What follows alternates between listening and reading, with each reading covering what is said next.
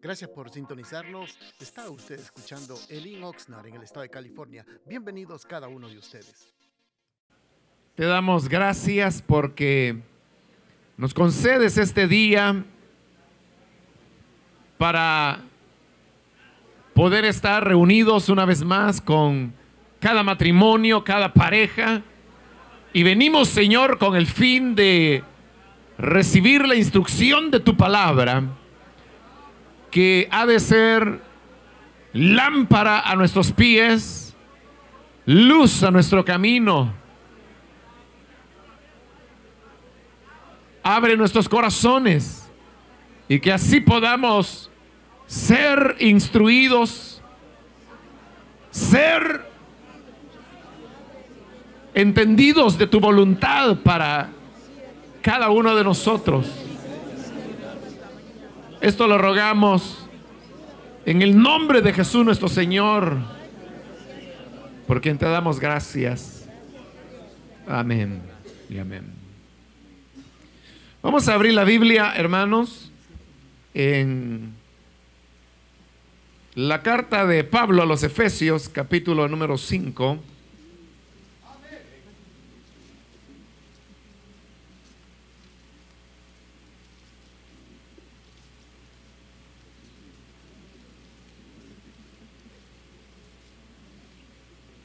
Vamos a continuar con este pasaje que iniciamos el día de ayer. Y con esto vamos a completar la parte de la casada. Y por la noche iniciamos con los maridos. Efesios capítulo 5, versículo 23 dice, porque el marido es cabeza de la mujer, así como Cristo es cabeza de la iglesia, la cual es su cuerpo y Él es su Salvador. Amén. Pueden tomar su asiento, por favor.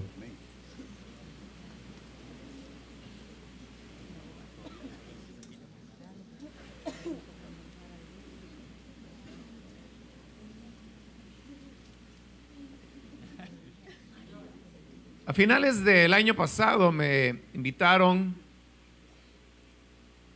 a completar una conferencia que había iniciado un año antes en una iglesia en la ciudad de París, en Francia. Y sucedió que eh, la conferencia era de jueves o miércoles, creo, a viernes, algo así. El sábado quedaba libre y luego el domingo tenía que predicar en los... Son como cinco cultos que tiene esa iglesia, pero iba a predicar en dos. Pero el sábado, que era el día que no había actividad, había una boda en la iglesia. Pero eh, el pastor de la iglesia eh, a la vez tenía que ir a oficiar otra boda, eh, pero que esta se iba a hacer eh, en, Suiza. De manera que, como yo había llegado, entonces él me pidió de favor que si yo podía atender la boda, que se iba a realizar ahí en París, en tanto que él iba a Suiza para ministrar la, la, boda de otros miembros de su iglesia que por alguna razón pues habían decidido hacer la boda en Suiza. Entonces yo le dije que estaba bien, que no, había ningún problema. Y por la mañana de ese sábado fue la boda eh, civil o legal, como le llamamos nosotros, y en la tarde era ya la boda en la iglesia. Así que fui y uno bueno, era una boda entre un francés y una hermana que es hispana. Y por esa razón, pues, el culto se iba a desarrollar en francés ya que la mayor parte de invitados eran del novio, es decir, eran franceses y la novia, pues por ser una inmigrante, tenía más que todo, no familia, sino amigos, hermanos de la misma congregación, entonces decidieron hacer todo el culto en francés. Ahora, lo que le quiero decir es que eh, Europa es un, bueno, son países eh, muy desarrollados en donde el concepto que se tiene de familia es muy diferente al concepto latinoamericano. Y eso yo lo sabía, ¿no? De que eh, pues hay mucho eh, liberalismo y, cosas que a nosotros nos parecerían extrañas, como por ejemplo que por razones económicas, que no podría yo explicar exactamente cuáles son, pero el hecho es que a las familias les resulta mucho más eficiente, hablando económicamente, que el padre, el hombre, se encargue de atender a los niños en tanto que la mujer va a trabajar. Eso es muy común allá, que, la mujer da a luz y después de dos meses, me parece, eh, después del alumbramiento, ella se va a trabajar y deja al esposo cuidando al bebé. Él es el que tiene que cambiarle pañales, hacerle la comida, bañarlo, o sea, todo lo que acá pues eh, se acostumbra que sea la mamá quien lo haga. Eso es por razones económicas que, repito, no, yo no podría explicar porque nunca he preguntado pues, cuál es el motivo, pero eso es muy común allá. Que el hombre se quede en la casa eh, haciendo la, la comida, lavando la ropa, limpiando, en tanto que la esposa va a trabajar. Es muy, muy común allá, incluso en el inmigrante. Bueno, eso le puede dar ya a usted una idea de, cuál es la, posición que la mujer tiene dentro del matrimonio. Ahora, en una boda usted sabe que llega más personas incrédulas que creyentes, ¿no? Porque son los invitados de la familia. Y efectivamente eso fue lo que ocurrió. Habían, calculo yo, unas 150 personas en, sí, más o menos en ese culto. Y le, diría yo el 80%, si no más, eran incrédulos. Entonces el hermano que me iba a traducir del español al francés, él me preguntó, siempre me preguntaba de antemano cuál es el pasaje de la Biblia que, va a leer, porque entonces él va y lo busca en la Biblia en francés y él me dice, ¿cuáles son las ideas para él tener pues ya una una idea del concepto y entonces que le resulte a él un poco más fácil traducir. Entonces cuando iba a hacer la boda, entonces, eh, como dije el día de ayer, este pasaje es el pasaje clásico que se lee en las bodas. Entonces yo le dije, mire, voy a leer de, Efesios capítulo 5. Las casadas estén sujetas a sus propios maridos porque el marido es cabeza de la mujer. Ah, bueno, me dijo, y él buscó su Biblia en francés y empezó a leer. Me dijo, no, hermano, me dijo, esto no se puede leer, me dijo. ¿Y, por qué no? Le dije yo. Y, resultaba que la Biblia que él tenía, en francés decía, porque el marido es jefe de la mujer, dice la Biblia en francés. La Biblia, Luis II es la traducción que más utilizan ellos. Y entonces, ¿por qué no se puede leerle? no, porque me dice, esto es tremendo, me dice, que uno vaya a decir ahí que el hombre es, jefe de la mujer, me dice. No se puede, me mejor voy a buscar otra versión de la Biblia, me dice en francés, eh, donde diga una cosa diferente, pero que no diga jefe, me dijo. Y él empezó a buscar en otras Biblias que tenía, pero y todas decían jefe, jefe, jefe. Total que, por último él eh, eh, tenía una, en, en CD-ROM, una bueno, no es una Biblia realmente, sino que ahí hay, bueno, ahorita no recuerdo, hermanos, pero hay cantidad de Biblias ahí. En francés hay como 15 versiones, hay en español, en alemán, eh, en griego, en hebreo, de todo lo que uno quiera. Y entonces, eh, desesperado el que ya no hallaba qué versión utilizar, entonces fue a la computadora, puso el CD-ROOM y buscó el pasaje y, me, enseñó la pantalla y, todo decía jefe, jefe, jefe, jefe, jefe, jefe, jefe, todas las versiones. No había ni una versión en francés que no dijera jefe. Que el marido es jefe de la mujer. Entonces, ni modo, como él no podía cambiar la Biblia, ¿eh? entonces pasó y, leyó, pero cuando se hizo la lectura, pues no, no pasó nada. Pero lo que le quiero decir es que ya en el momento en que yo estaba desarrollando el tema, nunca me había ocurrido eso. Y ahí me ocurrió por primera vez. Bueno, usted sabe, los franceses son gente muy educada, todos llegan con su traje, muy elegantes, sobre todo era una boda, ¿no?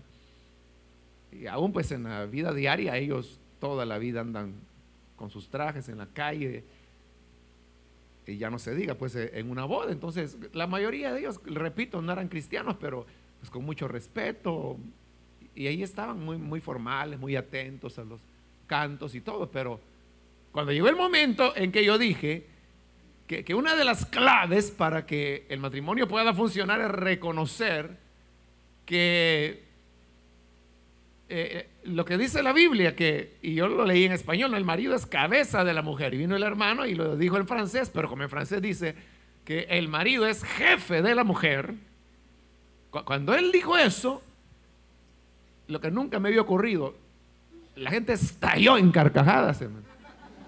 Se pusieron a reír, pero todos, todos, todos. Y claro, los creyentes, los cristianos no, solo se quedaron viendo, ¿no?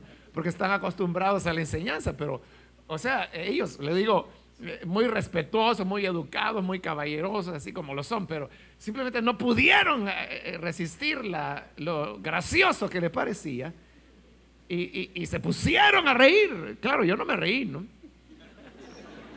Eh, simplemente dejé que ellos se rieran y bueno, y cuando ya terminaron de, reírse, entonces yo continué y, fui dando razones de por qué la Biblia decía eso.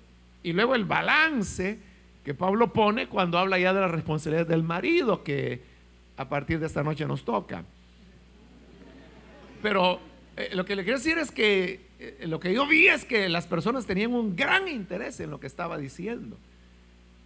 Y yo no lo, podría afirmar, pero a juzgar por las expresiones de ellos, eh, pienso que a ellos les pareció muy razonable lo, que la palabra de Dios dice. Claro, ellos en un contexto cultural tan distinto al nuestro, eh, el oír eh, una enseñanza de ese tipo, pues era tan chocante como la idea pues acá de que usted se quede cuidando el bebé y mande a la mujer a trabajar, ¿no? O sea, así como nos parece raro a nosotros y ahí es lo más común. Entonces, igual, así de extraño era para ellos el que tuviésemos una enseñanza o que la Biblia dijera cosas como esta. Pero realmente, hermanos, cuando uno habla, no uno, sino que la Biblia, que el marido es la cabeza de la mujer, note cómo Pablo está hablando que hombre y mujer son un solo cuerpo. Y es lo que dice más adelante, que por tanto dejará el hombre a su padre y a su madre y se unirá a su mujer y serán una sola carne. Entonces, cuando eh, dos personas se unen en una unión de tipo sexual, ellos llegan a ser una sola carne. Lo que hace que dos esposos sean una sola carne no es el hecho que se casen, no es el hecho que vivan juntos, no es el hecho que logren eh, construir los elementos que aquí estamos señalando. No, el ser una sola carne es una cosa mucho más simple y mecánica, podríamos decir, Está basado simplemente en que las personas tienen una relación sexual y cuando tienen una relación sexual son una carne. ¿Por qué digo eso? Porque es lo que Pablo dice en Primera de Corintios 6. Me parece que es cuando él habla acerca de Sí, es en Primera de Corintios 6 cuando él está hablando acerca de que nuestro cuerpo es templo, dice, del Espíritu Santo. Entonces dice, ¿cómo eh, un cristiano puede ir y unirse con una ramera? Y entonces dice, porque el que se une, dice, con una ramera, una carne es con ella. Pero fíjese, en una relación que se da entre un hombre y una prostituta, ahí no hay casamiento, ahí no hay boda, ahí no hay nada legal, ahí no hay mucho menos una ceremonia religiosa o espiritual, ahí no hay acuerdos, a veces simplemente la relación se da, el hombre no sabe ni cómo se llama, la mujer, la mujer no sabe ni le interesa cómo se llama él, y sin embargo Pablo dice que por tener una relación sexual llegan a ser una sola carne. Y entonces dice Pablo, ¿cómo voy a unir los miembros de Cristo, es decir, nuestro cuerpo que es templo del Espíritu, es miembro de Cristo, ¿cómo lo voy a unir con una ramera? ¿Cómo voy a hacer una sola carne, el cuerpo de Cristo, con una ramera? Entonces, lo que hace que seamos una sola carne es el hecho de que se haya tenido una relación sexual. eso hace de hombre y mujer un solo cuerpo. Pero como el cuerpo está formado de diversos miembros, la Biblia está ahora diciéndonos que el hombre es la cabeza de ese cuerpo que se ha formado por la unión de un hombre y una mujer. Obviamente, si el hombre es la cabeza, entonces la mujer es el cuerpo. Y eso se refiere cuando dice que el marido es cabeza de la mujer. Pero añade y dice, así como Cristo es cabeza de la iglesia. Como explicábamos ayer, eh, el, el que el hombre sea cabeza de la mujer es una ilustración de cómo Cristo es cabeza de la iglesia. Entonces, entre Jesús y su iglesia, también nosotros somos un solo cuerpo. Nosotros somos parte del cuerpo de Cristo. Jesús es nuestra cabeza y nosotros somos su cuerpo. Por ello es que con Jesús nosotros estamos unidos de una manera vital y eso es lo que Jesús quiso decir cuando allá en el Evangelio de Juan, él dijo, yo soy la vid y ustedes son los pámpanos. Y habló de la necesidad que debíamos estar de tal manera unidos a Él que la rica savia de la vid pudiera circular hacia las ramas, que son los pámpanos, y así poder dar fruto. De otra manera no daremos fruto. Y luego dice el Señor, separados de mí, nada podéis hacer. Igual que el cuerpo humano, separado de, de la cabeza, simple y sencillamente, no puede vivir. Ahora, la iglesia reconoce a Jesús como su cabeza. Pero, ¿a dónde se encuentra la cabeza de la iglesia? Es decir, ¿a dónde está Jesús? Jesús ha ascendido a los cielos. Y antes que Jesús ascendiese a los cielos, recuerde que hubo de parte de sus apóstoles, de sus discípulos, cierta resistencia a que Él se fuera. Allá en el Evangelio de Juan, capítulo 15, 16, 17, Jesús habla de cómo Él se tenía que ir, pero también vemos cómo los discípulos, los apóstoles le insistían que Él no se tenía que ir, y Jesús les decía, pero les conviene que yo me vaya, porque si yo no me fuere, el consolador no vendría. Pero si yo me voy, entonces enviaré al consolador, el cual estará con ustedes y él los guiará a toda verdad, a toda justicia. Pero los discípulos insistían y le decían, no, Señor, no te vayas. Pero él decía, tengo que irme, porque si me voy, prepararé morada para vosotros para que donde yo estoy, ustedes también puedan estar. Era entonces una resistencia a que Jesús tuviera que irse y eso desde que él lo anunció, desde que dijo eh, que a él le correspondía ir a Jerusalén, ser maltratado de los fariseos, de los saduceos, de los ancianos, y luego ser muerto. Recuérdense cómo Pedro se le antepone y le dice, Señor, en ninguna manera esto te acontezca. Y Jesús le, le vuelve a ver y le dice, apártate de mí, Satanás, porque tú no tienes tu mirada puesta en las cosas de Dios, sino en las cosas de los hombres. Entonces había ahí una enseñanza que nos muestra cómo era importante que la cabeza de la iglesia, que es Cristo, pudiese ascender al cielo. Ahora, aquí hay algo también que seguramente usted estará de acuerdo conmigo. Y es que en las predicaciones en nuestras iglesias se predica mucho sobre la muerte del Señor Jesús. Es un tema muy repetitivo, pero se predica menos sobre la resurrección del Señor Jesús. Pero si se predica menos de la resurrección de Jesús, todavía muchísimo menos se predica de la ascensión de Jesús a los cielos. Es un tema que casi nunca se habla. O piénselo de esta manera. ¿Cuántos libros que hablen del tema de la ascensión de Jesús ha visto usted alguna vez en una librería cristiana? Uno puede encontrar libros que hablan acerca de la resurrección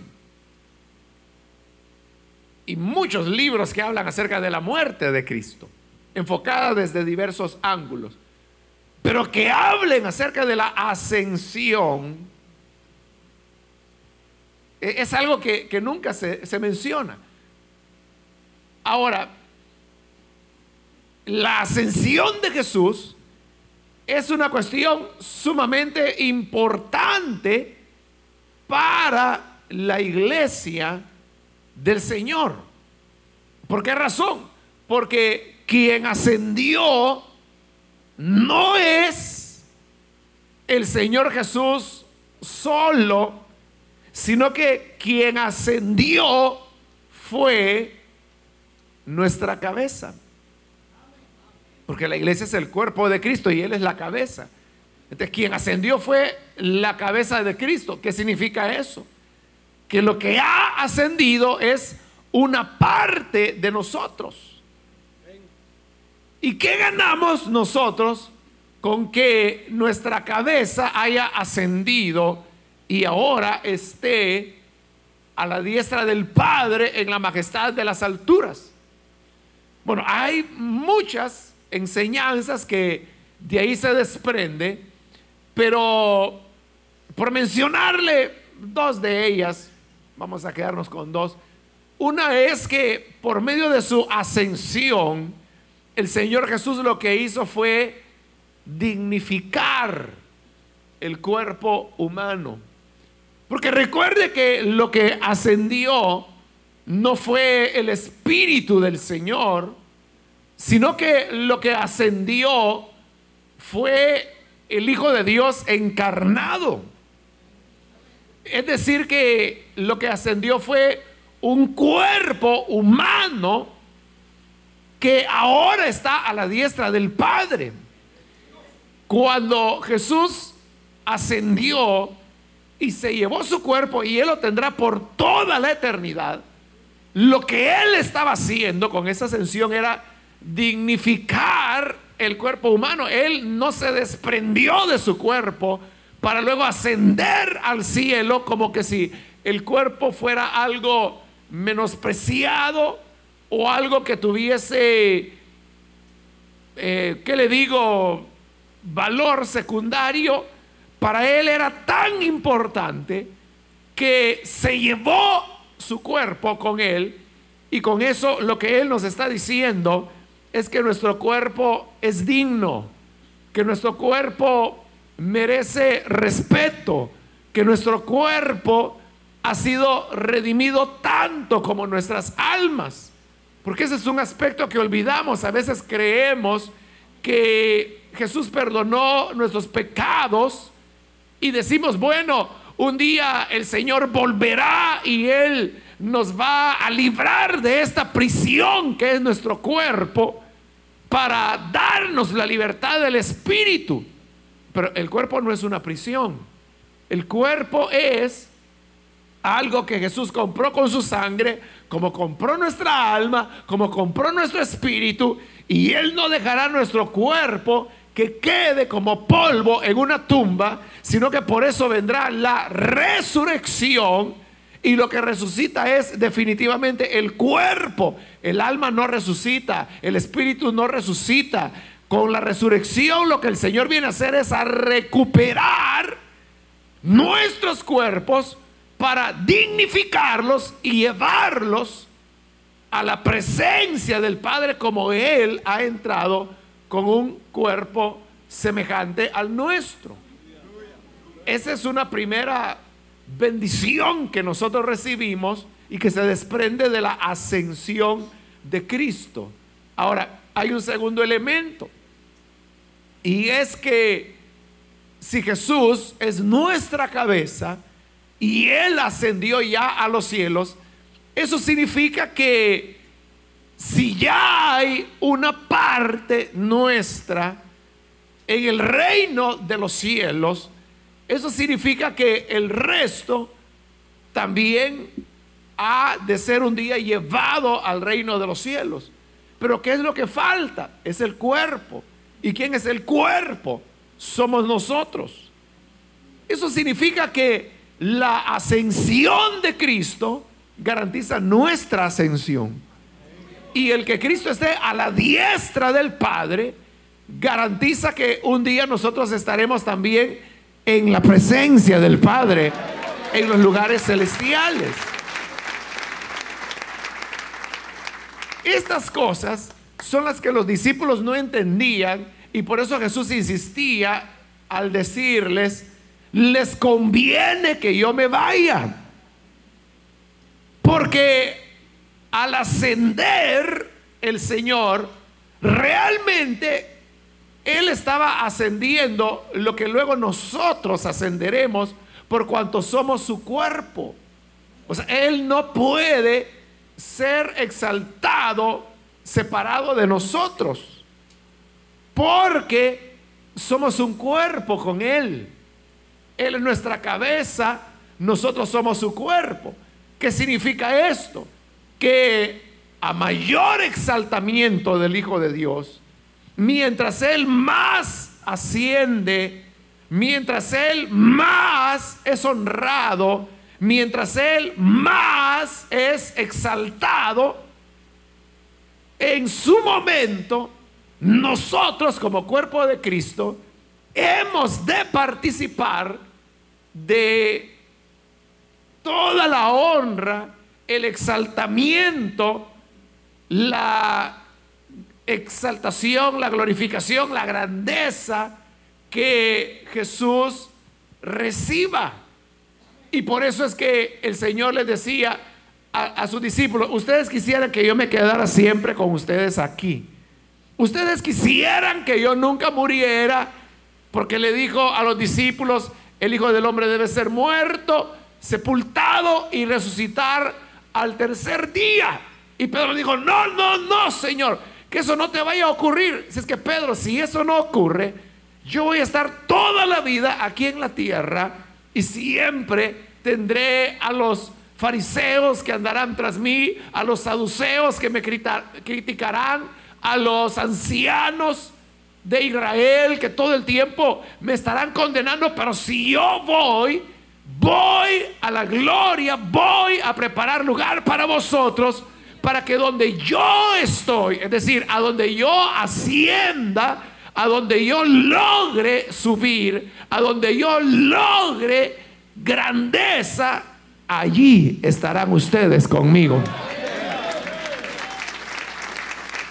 Entonces, en ese sentido, realmente, como Jesús los dijo, nos conviene que Él ascienda, o como lo dijo Juan, que Él crezca, en tanto que yo mengüe, pero que Él crezca, que Él sea mayor, que Él sea exaltado, que Él sea levantado, que Él sea adorado, que Él sea llevado a la misma gloria del cielo, nos conviene, porque somos su cuerpo él es nuestra cabeza. Y si nuestra cabeza es exaltada, un día nosotros hemos de seguir el camino de exaltamiento de Él.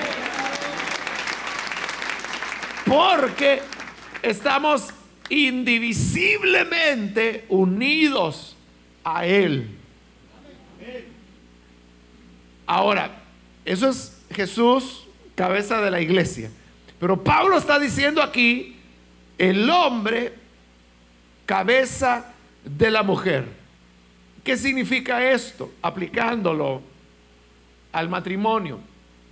Significa que dentro de esa sujeción de la mujer, y dado que el marido es cabeza de la mujer, entonces la mujer tiene que procurar la subida de su esposo, tiene que facilitar el ascenso de su esposo.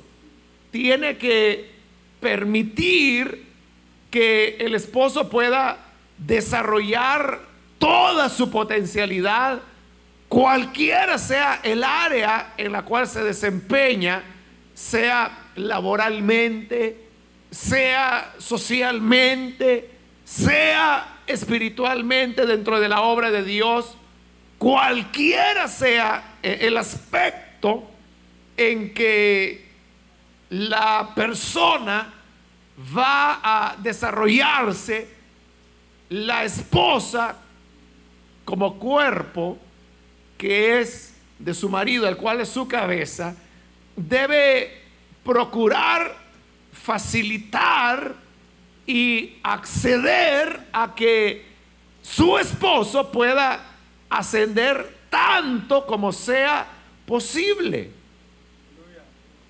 Porque si su esposo crece, si su esposo asciende, si su esposo es honrado, ella, por ser su cuerpo, recibirá la misma honra porque a quien se le está honrando es a su cabeza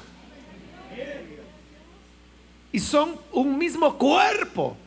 Y por lo tanto debe existir ese apoyo para que el esposo pueda avanzar, lograr, y una vez habiendo como el Hijo de Dios que ascendió a los cielos, llegará el momento cuando por ser la esposa parte indivisible del hombre, porque son un solo cuerpo, ella llegará a ser parte de aquello que su esposo haya alcanzado.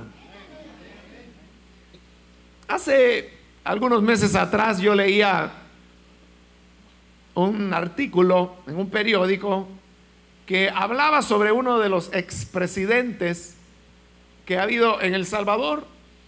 Y el hecho es que este hombre, él era un empresario que tenía bastante éxito, pero llega el momento cuando a él le proponen el entrar en política para poder ser postulado en el futuro como candidato a la presidencia. La esposa de él no quería porque no le agradaba la idea que su esposo anduviera en, política. Y le decía, ¿para qué?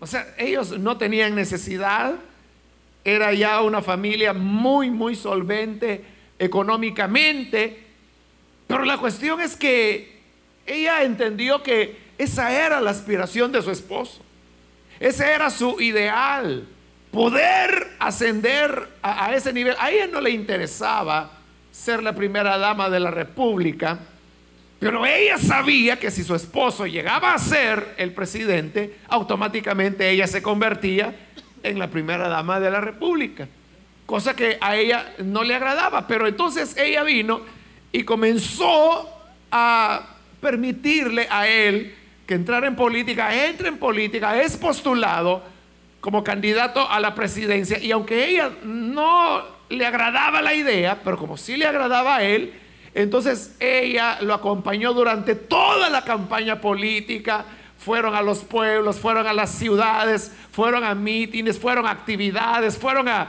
entrevistas en radio, en televisión, en periódicos, y ella anduvo todo el tiempo a su lado, todo el tiempo a su lado, hasta que finalmente este hombre viene y gana la presidencia y ella se convierte en la primera dama de la República sin, desearlo, porque no era eso, pero simplemente lo estaba haciendo por apoyar a su esposo.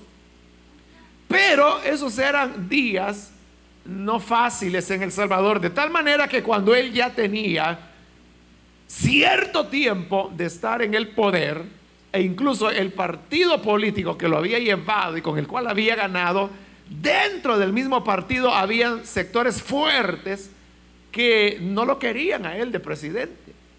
De tal manera que hubo un momento cuando habían rumores muy fuertes que le iban a dar un golpe de Estado esa noche ellos estaban reunidos en la casa presidencial, en, la residencia presidencial más bien, y había un amigo cercano a ellos, y él llegó esa noche y le dijo al que era ya presidente, mira, ya sabes que hay rumores que esta noche te van a dar golpe de Estado. Y el presidente respondió, sí, lo sé. Ah, bueno, pues le dijo, pues sentémonos aquí, le dijo. Y ocurra lo que ocurra, le dijo el amigo de él, yo voy a estar aquí a tu lado. Y como ahí estaba la esposa, ella dijo, ojalá, dijo, ojalá que te den golpe de Estado, así dejas de ser presidente y nos regresamos a la casa. La cosa es que se quedaron esa noche en el patio sentados esperando que algo ocurriera. No ocurrió nada, nunca hubo tal golpe de Estado. ella siguió acompañándolo a él porque era el deseo de él hasta que cumplió su presidencia, finalizó, hizo el traspaso al siguiente presidente, eso fue hace varios años atrás. Pero ahí usted tiene un ejemplo de cómo una mujer abre el espacio para que su esposo pueda desarrollar el potencial. Hermanos, yo no conozco la vida de cada uno de ustedes, yo no sé en qué se desempeñan, cuál es su trabajo, cuáles son sus ideales, pero como todos tenemos en la vida eh, metas, sueños, propósitos que queremos alcanzar.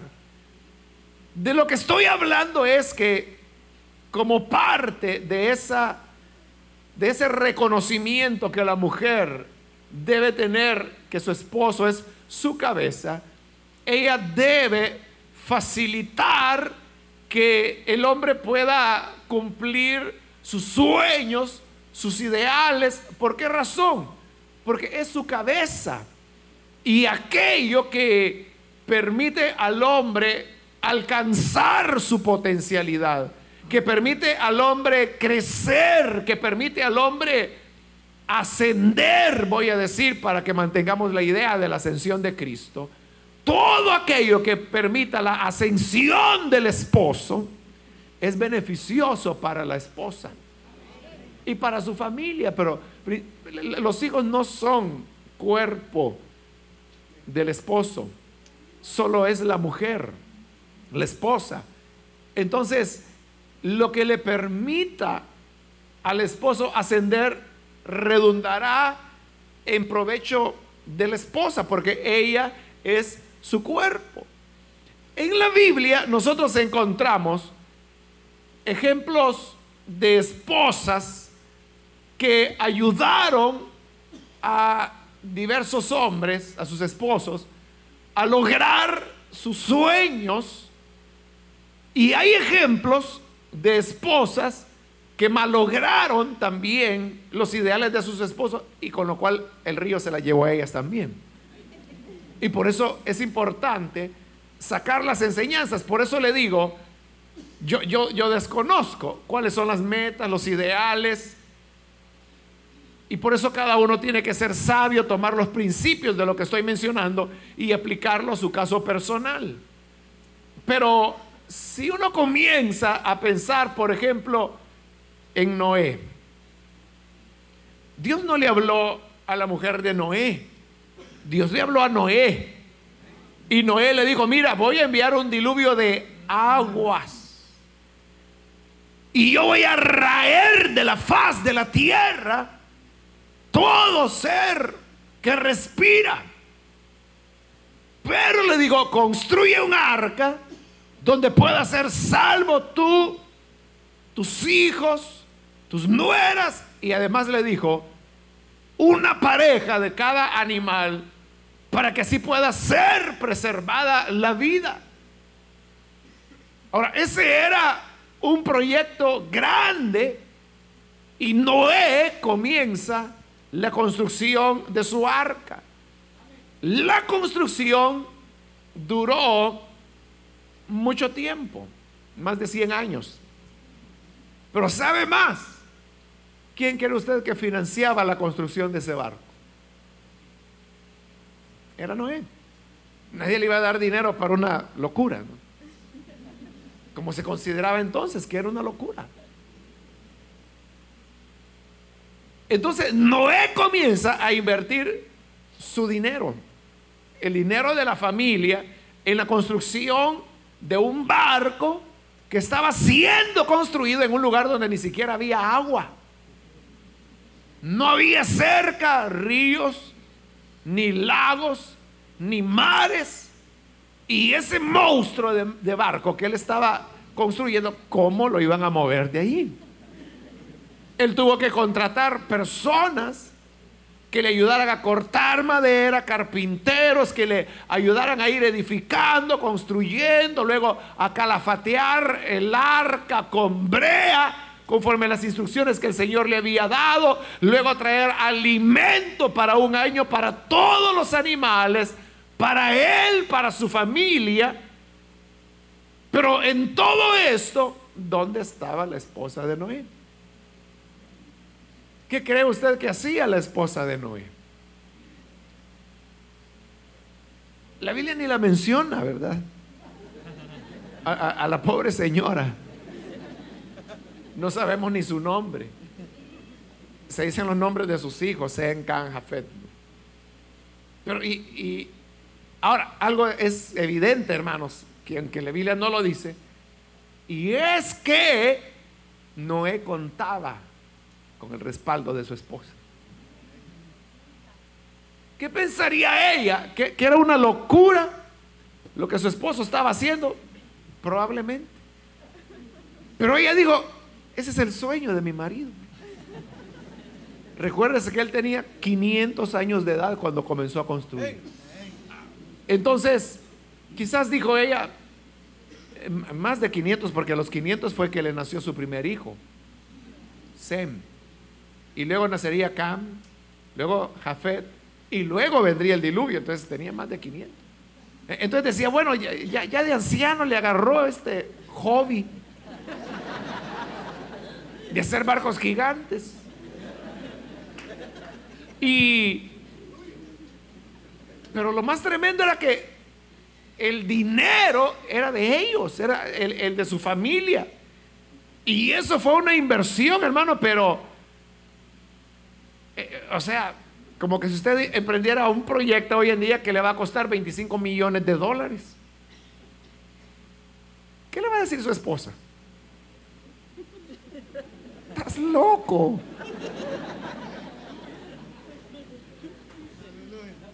¿Cómo se te ocurre una locura así? Pero la, esposa de Noé según lo que uno lee, aunque ya dije, la Biblia no lo dice directamente, pero al leer, uno entiende que al menos en la familia de Noé había armonía.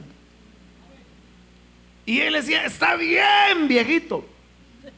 Si tú quieres eh, construir, eh, gastar un millón en madera, pues tu dinero, pues gástalo, ¿no? Yo pensaba pues en los nietos, pero ya te vas a morir, pues que sea tu último gusto, ¿no? Por lo menos no tuvo la censura de su esposa. Y Noé pudo así trabajar y le digo, bueno, sigue con tu locura, sigue adelante, está bien. Y le decía, fíjate que el barco tiene que tener 135 metros de largo. Así le decía. Sí. Y tiene que tener 25 de ancho. Ah, vale. Y tiene que tener tres pisos de altura. Ah, bueno. Está, bueno, le decía, está bueno. Pero esa, ese era el sueño de Noé. Pero ¿qué ocurrió? Que cuando estuvo realizado, benefició eso a la esposa o no. Es eso, o sea, no podía dejar de ser beneficiada porque ella era el cuerpo de él. si Noé se salvaba, se salvaba ella, y no solo ella, se salvaban los hijos. Ella podría haber pensado que Noé estaba despilfarrando el dinero de los hijos, pero lo que Noé estaba haciendo era salvar la vida de sus hijos. Ella podría haberle dicho, mira, eh, está bien, si vas a gastar 25 millones en ese total barco, danos por lo menos 5 millones a mí y a mis hijos y yo me lo llevo y ahí quédate con tus obreros construyendo barcos. Pero es cosa tuya. ¿Qué hubiera ocurrido? Con sus 5 millones esa señora se muere. Ahogada con sus tres hijos y sus tres nueras y se acabó. Pero ella le apoyó. Y ella no sabía que al apoyarle estaba asegurando su vida. Ella pudo pensar, estás construyendo ese barco solo para hacerte famoso. Estás construyendo ese barco solo porque tú quieres ser popular, quieres que te digan el gran constructor de barcos. Porque quieres romper el récord Guinness de barcos más grandes. Quieres que aparezcas en la edición 2006.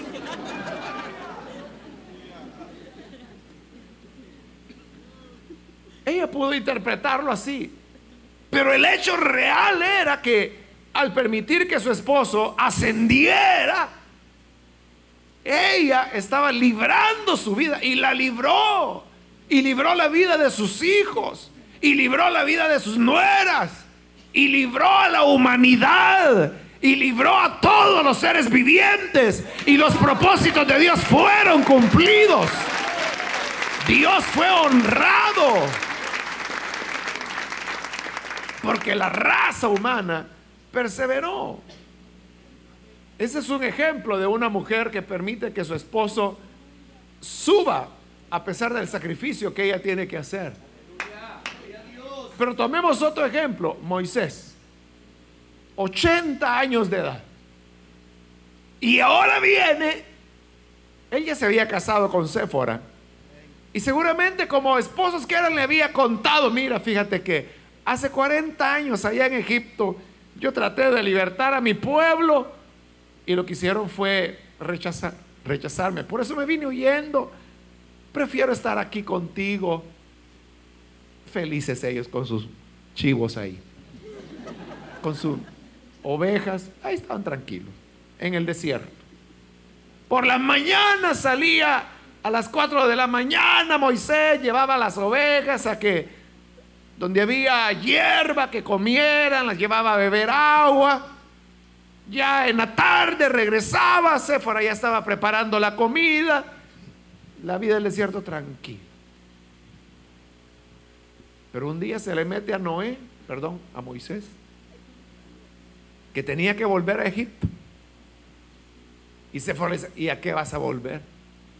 A libertar a mi pueblo. Un momento, Quiero ver si he entendido. ¿Vas a ir delante de Faraón? Sí. ¿Tú ya sabes quién es Faraón? Sí. ¿Sabes lo que es Egipto? E-, era una potencia mundial en esa época. ¿Y tú vas a ir? Sí. Ah. ¿Cuántos soldados tienes? Ninguno. ¿Y entonces cuál es tu poder? ¿Cuál es tu arma secreta? Esta vara. Esa vara. Con eso vas a ir. Sí.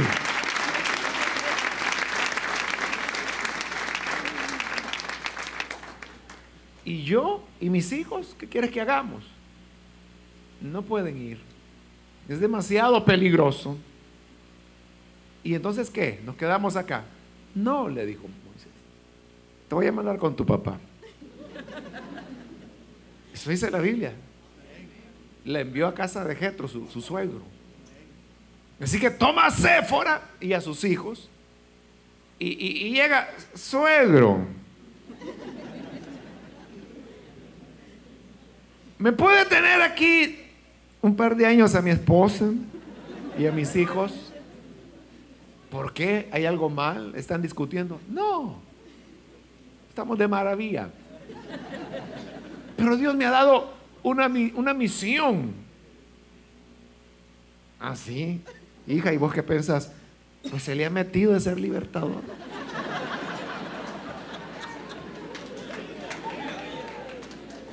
Y él me ha contado que hace 40 años ese mismo pueblo que hoy quería libertad lo rechazó y ahí va de necio de regreso.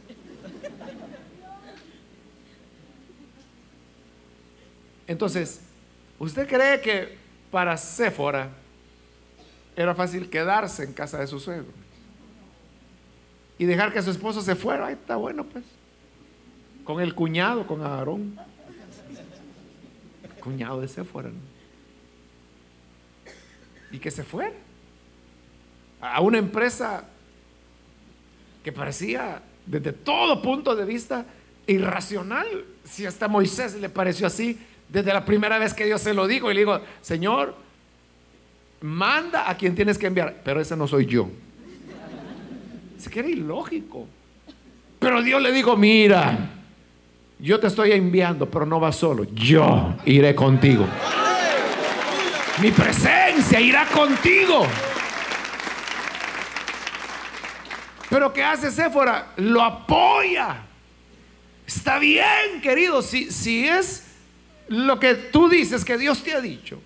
Y si tú dices que Dios te ha escogido para esto y que nadie lo puede hacer más que tú, si tú crees que es tu deber, si tú crees que es sabio irse a enfrentar con Faraón y sus ejércitos, con un palo en la mano. A mí me parece extraño, pero si es lo que Dios, lo que tú crees que Dios quiere que hagas, pues que Dios te bendiga y que te vaya bien. Y no te preocupes, yo me quedo aquí, cuido a los niños. Vete. Y le dio la libertad, le permitió a Moisés ascender. Y Moisés va, en ese momento él era un nadie. Pero llega habla Faraón, ya sabe usted toda la historia, trae a todo el pueblo de Israel de regreso. Y cuando vienen de regreso, Jetro oye la noticia y dice, Moisés lo logró, lo logró. Son millones que eran esclavos y ahora vienen en libertad. Y, le dice Jetro a su hija, hija, vamos, vamos a encontrar a tu marido. Y van a encontrarlo y lo encuentran en el desierto. Y es cierto, ahí venía el pueblo y llovía pan del cielo cada mañana. La nube les cubría del sol, la columna de fuego les iluminaba de noche. Y ellos dijeron, era cierto, era maravilloso. Y ahora todo el pueblo veía a Moisés como el hombre de Dios. Y entonces cuando ya Moisés está en esa cumbre, reúne el pueblo de Israel y dice, hermanos, quiero tener el gusto de presentarles a mi esposa, Séfora. Porque la había dejado, ¿no? Y la presenta. Y todo el pueblo decía, dichosa. ¿Había tenido que pagar un precio ella? Sí. Sí. E-, ella había tenido que quedarse guardada. Mientras él ascendía. Gracias a eso, más de cinco mil años después que eso ocurrió, todavía sabemos quién es Éfod. Y, y fue una mujer que le permitió ascender. Ahora, otro ejemplo. Ahí tiene usted a, David con Abigail. En ese momento Abigail no era su esposa todavía. Era esposa de Nabal, el insensato. Pero David estaba en la época cuando todavía no era rey. Y se enoja por el maltrato que Nabal había dado a sus siervos. Y David venía decidido a matarlo, pero cuando Abigail se da cuenta de eso, entonces ella sale al encuentro, se junta con David, ella se baja de la cabalgadura que llevaba, se arrodilla delante de David y le dice, mi señor, le dice, y le comienza a hacer razonar. Y, básicamente le dijo esto, rey, no, le dice rey, sino que, pero mire, David, mi señor, le dice, un día Dios cumplirá la palabra te ha dicho. Y tú llegarás a ser el rey de Israel. Y entonces tú tendrás gloria y tendrás éxito y serás alabado. Entonces cuando estés ahí, si tú vas ahora y matas a mi marido, no le hagas caso. Porque él se llama Naval y bien le pusieron el nombre. Porque Naval significa insensato y es un insensato, pero ¿por qué vas a manchar tus manos con sangre? Piensa, cuando tú ya seas rey y cuando el Señor haya destruido a todos tus enemigos, te va a quedar el remordimiento que derramaste sangre ajena. Mejor no le hagas caso a ese loco. Y era el esposo de ella. No le hagas caso a ese loco y recibe este regalo que yo traigo para tus siervos, para los que te siguen. Y cuando David oyó esas palabras, le dice, Abigail, bendito el Señor que te envió para que me encontrases y me evitase derramar sangre inocente. Tienes razón, es verdad. Y recibe el regalo y él muy agradecido Lástima que sea casada, dijo. Porque eso necesitaba. Todo hombre necesita eso. Una mujer que lo ayude a ascender, a hacer las cosas correctamente, a hacer las cosas limpiamente. Y David recibe el regalo, no mata, no derrama sangre inocente y come con sus siervos. Para fortuna de David, se muere Naval. Al día siguiente, Dios lo mató. Y cuando ya, ya estaba muerto Naval, le llegó la noticia a David, mira, la, la, mujer que vino a verte ayer ya enviudó, ya enviudó. Sí.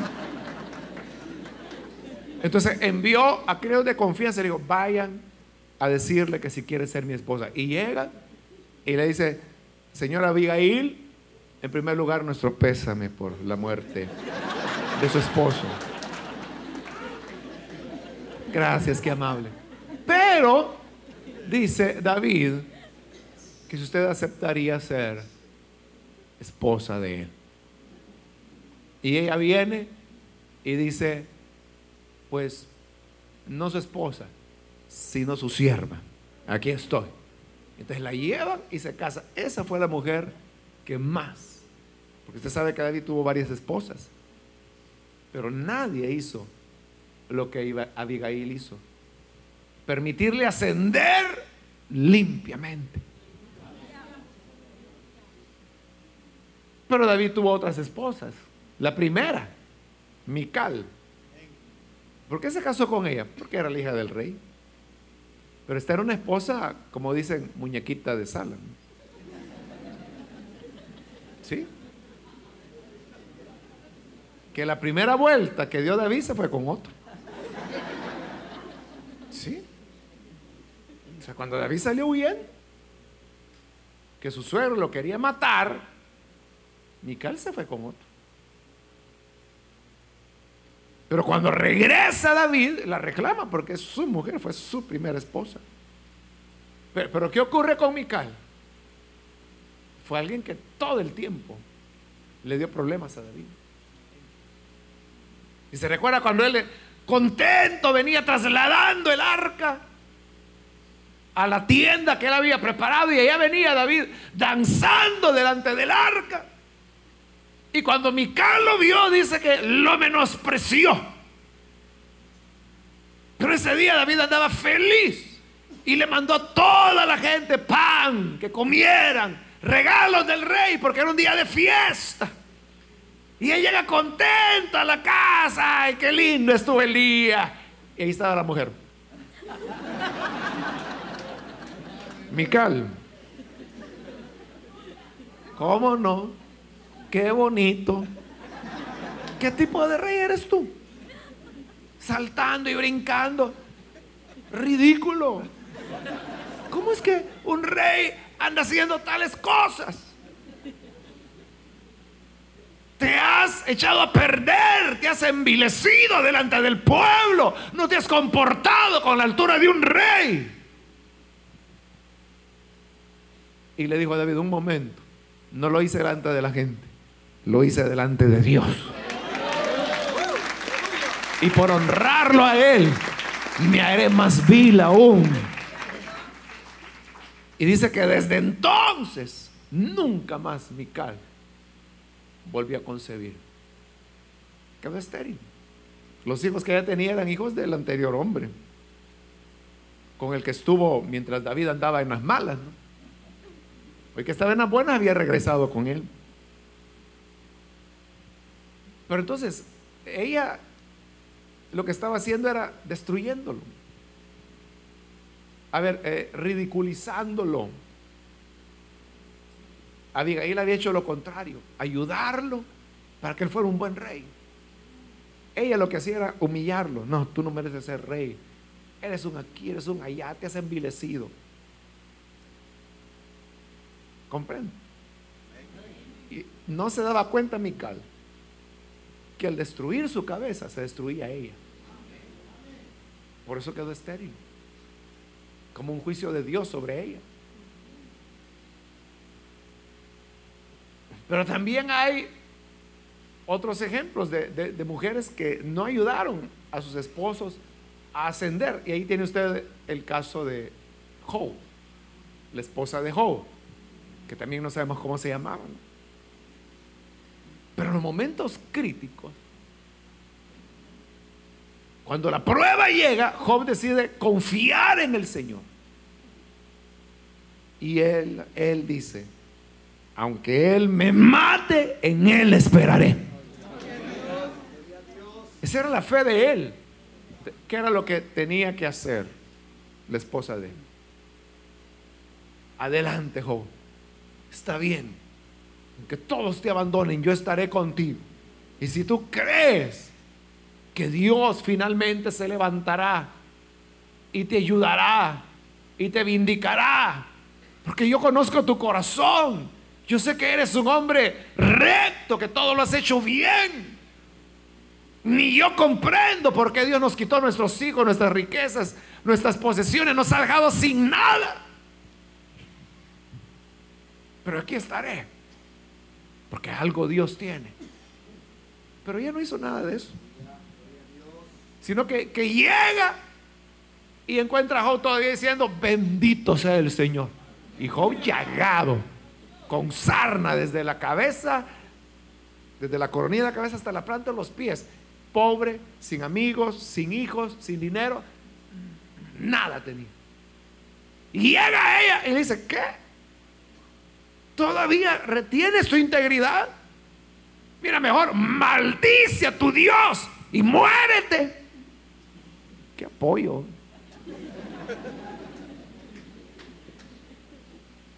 Entonces viene Job y le dice, como cualquier mujer necia has hablado. Así como contentos de Dios recibimos sus bienes, porque ahora no vamos a recibir sus males? Sea el nombre del Señor bendito.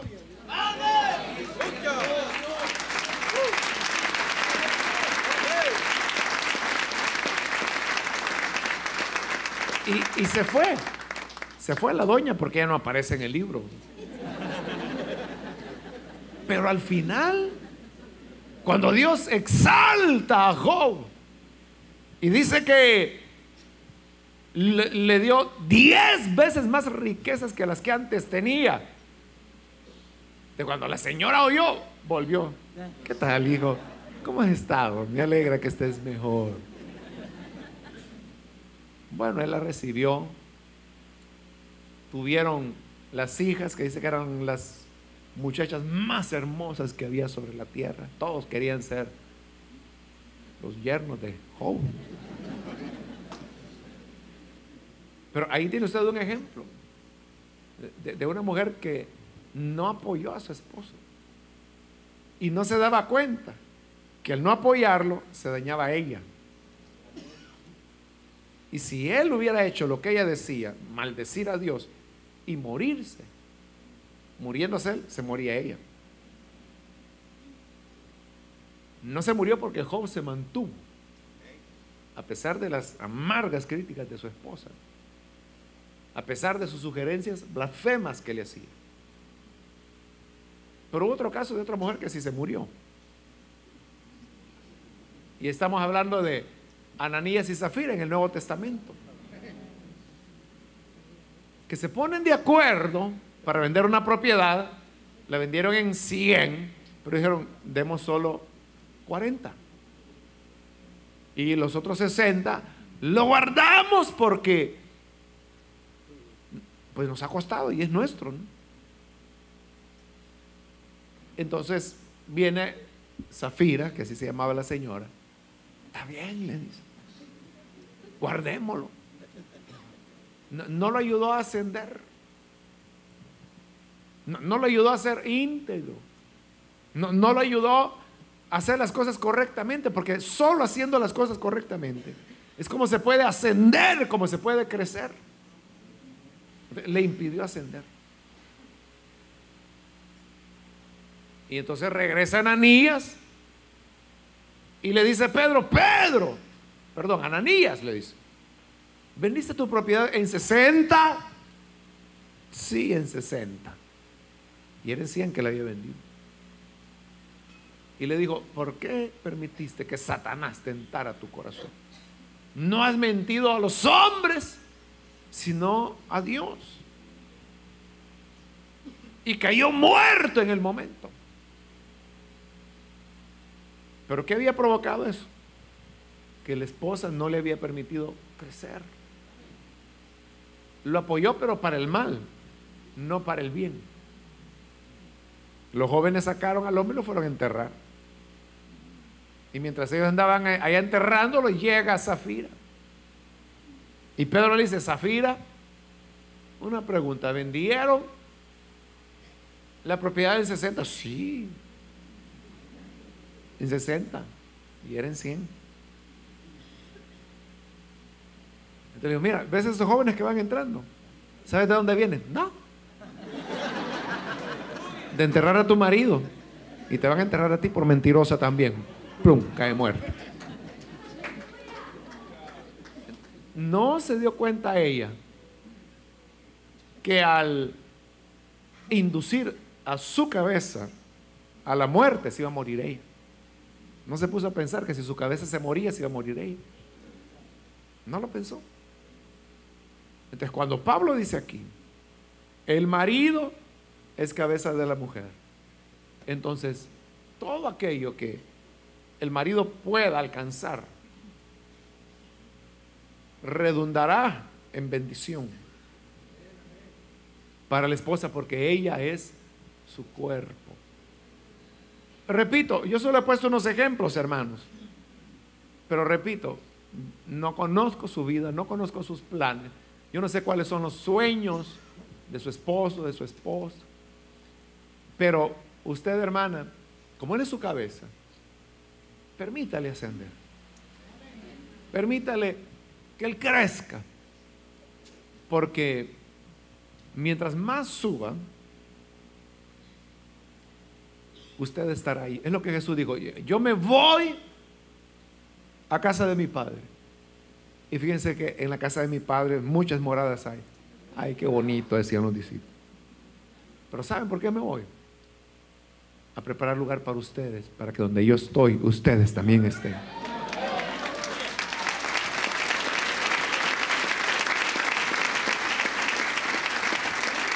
Entonces, si usted le pone trampas a su esposo, impedimentos, le echa zancadilla para que no pueda avanzar. Entonces, donde esté él, ahí estará usted. Y, si usted dice, no, yo sé que este yo lo voy a tener, yo lo conocí lavando platos y ahí va a estar. Ahí estarás tú también, mi hermana. Porque eres cuerpo de él. Pero permítele ascender. Voy a ir a aprender inglés. No, no vayas porque entonces ya no vas a lavar aquí los calcetines. Permítale que vaya. Es que entonces él va a hablar inglés y yo no. Déjelo. Porque donde él esté, ahí estarás tú también. Entonces la, esposa tiene que, que abrir los espacios. Es lo que Jesús quiso hacerle entender a sus discípulos. Me tengo que ir. Les conviene que me vaya. Es mejor así. Y ellos no querían. Porque claro, lo, querían tener ahí. Pero imagínense, si Jesús estuviera aquí, nuestra esperanza sería seguir aquí. Pero Él ascendió, garantía que nosotros un día ascenderemos también.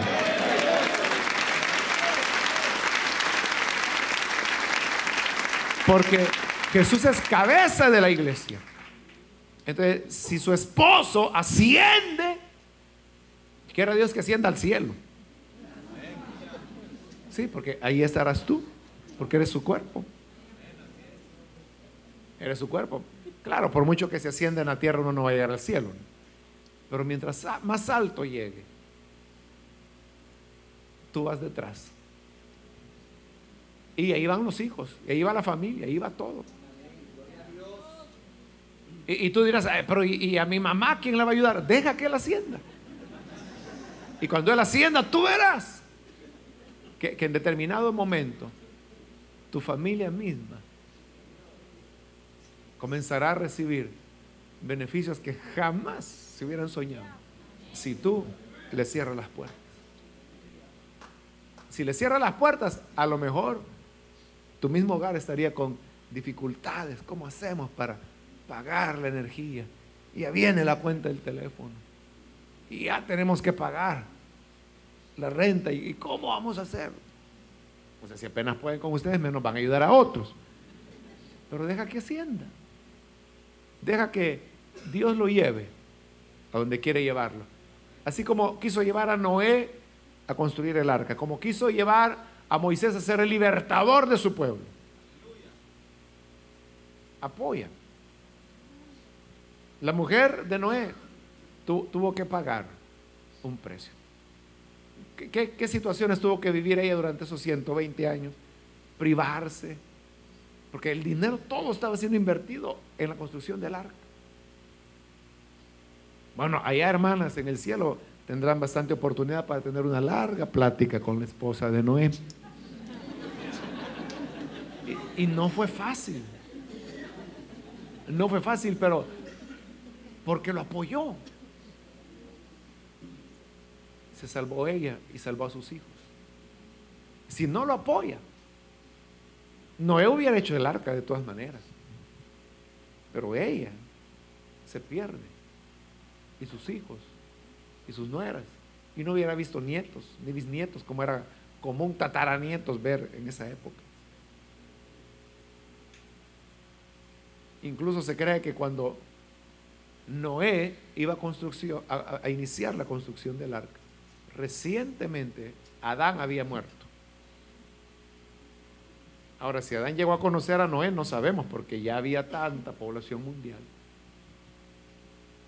Lo que le quiero decir es que ahí veían a los hijos, a los nietos, a los tataranietos, a los, bisnietos, a los tataranietos, a los tatara,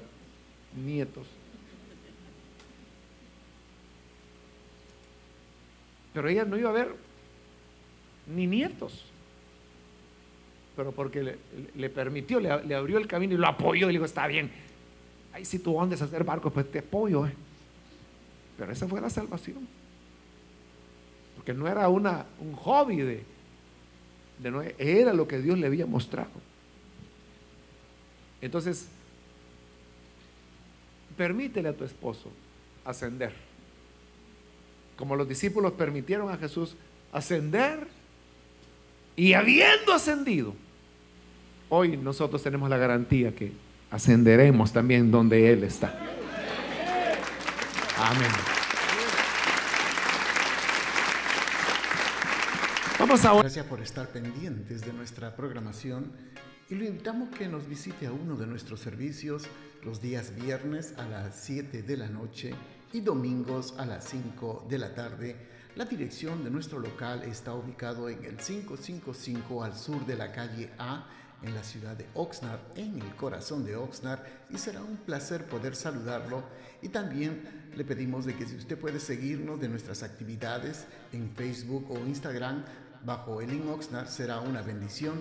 Y para mayor información puede usted llamarnos al área 805-991-6030. Bendiciones.